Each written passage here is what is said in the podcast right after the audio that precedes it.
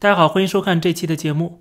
大家还记得之前我曾经讲过这个 TikTok 抖音的国际版，之前是要被禁，后来又说要被微软购买。当时我讲到了为什么会有这种转变，从完全禁掉。变成了呃给一家美国企业收购，其中一个原因就是抖音背后是有大量的美国的投资的，其中就包括了红杉资本，目前的市值它的估计大概超过一百亿。另外一家私募叫做泛大西洋投资，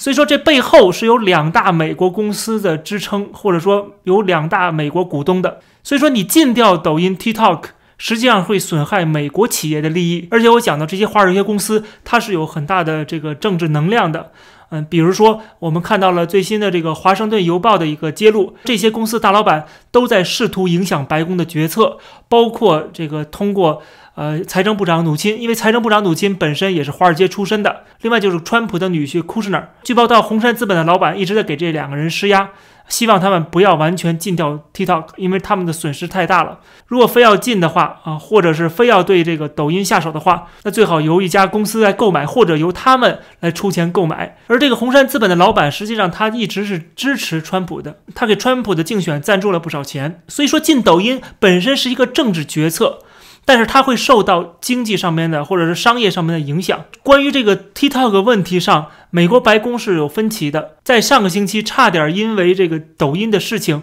两个重量级的白宫官员差点打起来。华盛顿邮报的这个报道里边讲到了很有意思的一个事情，就是川普的经济顾问纳瓦罗，他是当着川普的面儿跟财政部长努钦吵起来了啊，他们吵架吵得非常的激烈，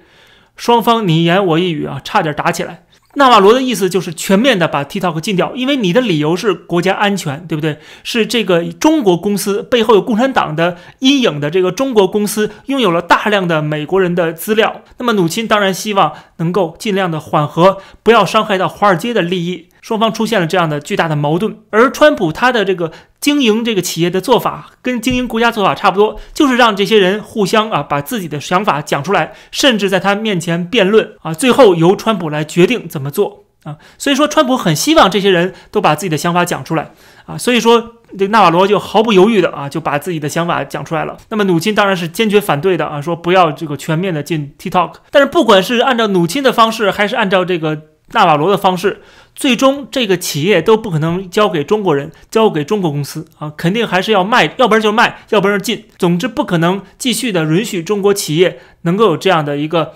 access 啊，进入美国的市场。进入美国的这个千家万户啊，这个是不能允许的，这是直接影响到美国的国家利益的。每个人的信息都被共产党了解了，对吧？他就可以从中作梗。实际上，进抖音也好，或者是关闭休斯顿的领事馆也好，都是美国在防止中共的这个侵入和渗透的一个。防御性的做法，当然中国政府肯定要说什么啊？这是你美国人没自信的表现，或者怎么样啊？说这种话，当然这是没有意义的，因为美国人是不是有自信啊？美国人自己清楚，美国的安全是不是能够得到保证？美国政府要为美国人民说话，要替美国人民的利益去捍卫啊，去争取，不会听共产党的。不是说共产党认为美国的利益在哪儿啊？这不是由共产党来决定的。所以说，共产党说什么其实并不重要，重要是美国人是不是有捍卫自己安全的这样的一个决心。那么很明显，现在美国政府已经开始觉醒，美国的国会也开始觉醒。所以从这个角度来讲，整个大方向已经确立了，而且他们对中国政府、中国共产党的这个政权的本质已经认知得很清楚了，知道这个政权不会改好啊，不会越来越开放、越来越自由、越来越融入西方、越来越啊遵守。呃，美国制定的这些规则制度啊，他肯定不愿意，他肯定觉得自己要伟大复兴，所以说他他要伟大复兴的话，必然要改写这个国际规则，必然要伤害到美国的在全球的霸权，这个冲突是不可避免的。那么这样情况下，我已经把你当做一个冲突的对象，一个敌人，那就当然不可能允许你的企业跑到美国本土来啊，获得这样的一个待遇，或者是啊这个威胁美国的安全。同样的，中国政府也不会允许美国的这个不经过滤的这些媒体平台跑到美中国来啊，也不会允许嘛。也为了这个党的或者这个政权的利益，中国把谷歌踢出去，或者是把这个推特也好、Facebook 也好、YouTube 也好啊，弄一个防火墙给拦住，这个没什么可说的，没什么可抱怨的，因为这是一个共产党的国家，是一个社会主义国家，它跟整个西方世界啊，整个资本主义全球化的世界是格格不入的啊，它一定会这么做的。他一定会有所防范的，宁愿损失他过去四十多年来的这个经济开放或者说啊改革开放的这个好处和利益啊，宁愿放弃，他也要保住政权啊，宁愿让所有老百姓去吃馒头。啊，去吃土豆也不会听这些中国的自由派知识分子的意见的啊！去搞什么民主改革，这等于是颜色革命啊！这是绝对不能允许的。中共的权力最重要的，维稳是最重要的，其他都是次要的。所以说，在什么情况下双方都能觉得公平呢？那就是完全的脱钩，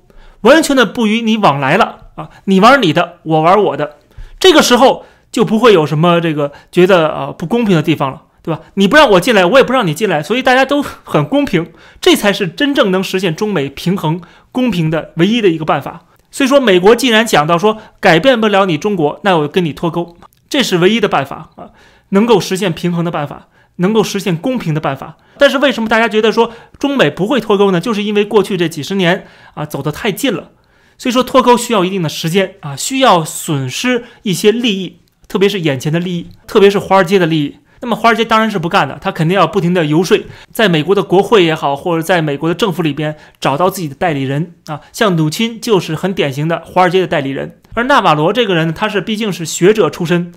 他是比较一根筋的，他就是说我就要对付中国啊，中国这个对美国的伤害有多大，所以说我要跟中国脱钩，我跟中国决裂，对中国进行制裁，这是纳瓦罗他作为一个知识分子。啊，有这样的意识形态，有这样的价值观，他不会太考虑华尔街的利益，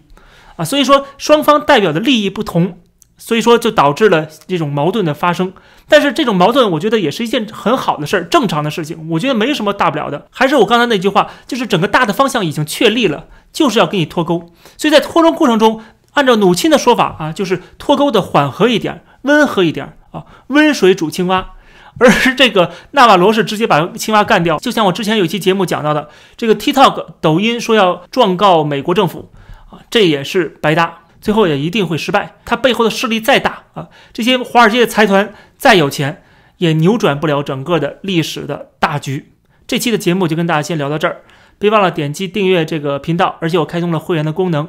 另外，我最新的弄了一个 Facebook 一脸书的一个账号。欢迎大家加我好友，或者是 follow 我，谢谢大家，我们下期再见。